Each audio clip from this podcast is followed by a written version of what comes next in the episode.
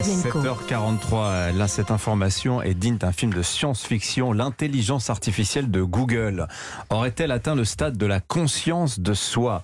Ben, C'est ce qu'a affirmé un ingénieur de chez Google. Ça lui a valu d'être mis en retrait. Bonjour Mathieu Noël. Bonjour Dimitri, bonjour à tous. Maître, l'info est sérieuse. Hein. Maître, Tout à fait. Vous êtes l'avocat de Google ce matin et vous Évidemment. pouvez rassurer le grand public. Eh bien non, l'intelligence artificielle développée par votre client n'a pas atteint le stade de la conscience. Bien sûr que non, monsieur Pavlenko. Certes, l'IA de Google est puissante, c'est vrai. En analysant vos recherches Internet, elle peut brosser un portrait de vous assez précis, comme vous pouvez le constater tous chaque matin dans l'onglet Pour vous de la page d'accueil Google Actu.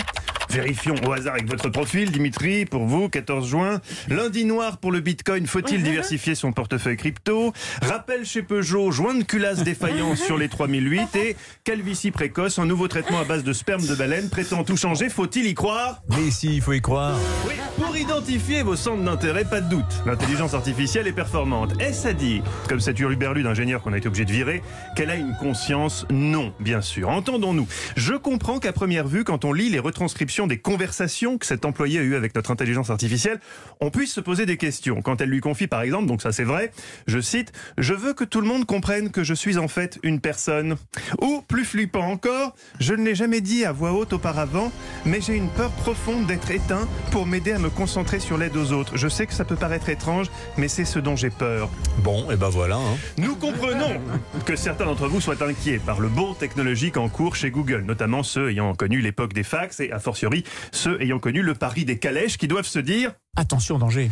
N'ayez pas peur, monsieur Bétou, car il y a deux types d'intelligence. L'intelligence cognitive, rationnelle si vous voulez, et l'intelligence émotionnelle. L'intelligence émotionnelle, c'est par exemple constater en arrivant au bureau que sa collègue d'origine socialienne est très mal fagotée, le penser très fort, mais avoir la lucidité de ne pas le formuler, de ne pas dire à la machine à café Oh, c'est affreux ce qu'elle s'est mis euh, ce matin là. Elle a mis en sac poubelle. C'est affreux. hein.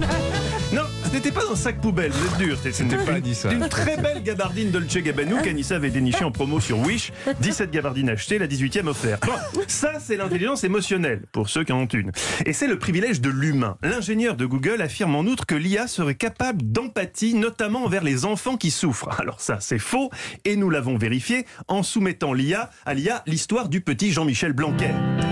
Si l'intelligence artificielle était vraiment dotée d'empathie pour les enfants qui souffrent, elle aurait forcément exprimé de la compassion pour ce que vit Jean Michounet, éliminé au premier tour des législatives par un vilain monsieur de la NUP qui n'a pas été gentil avec lui durant la campagne. Oh, subir des coups bas durant une campagne politique. Petite bouille, c'est du jamais vu historiquement. Fallait que ça tombe sur lui. Or, interrogé sur le sujet, notre intelligence artificielle a été formelle Je m'en fous complètement.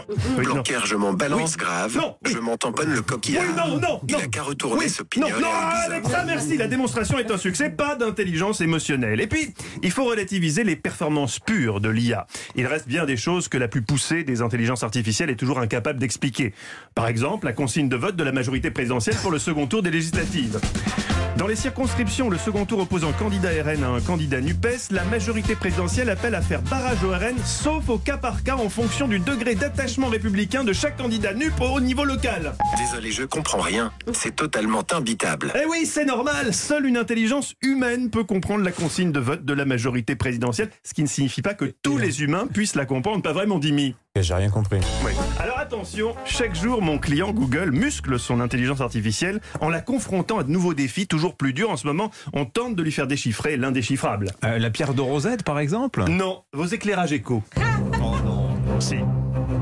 Alors, Customs Bridge, c'est une euh, deep tech pour simplifier la classification des produits.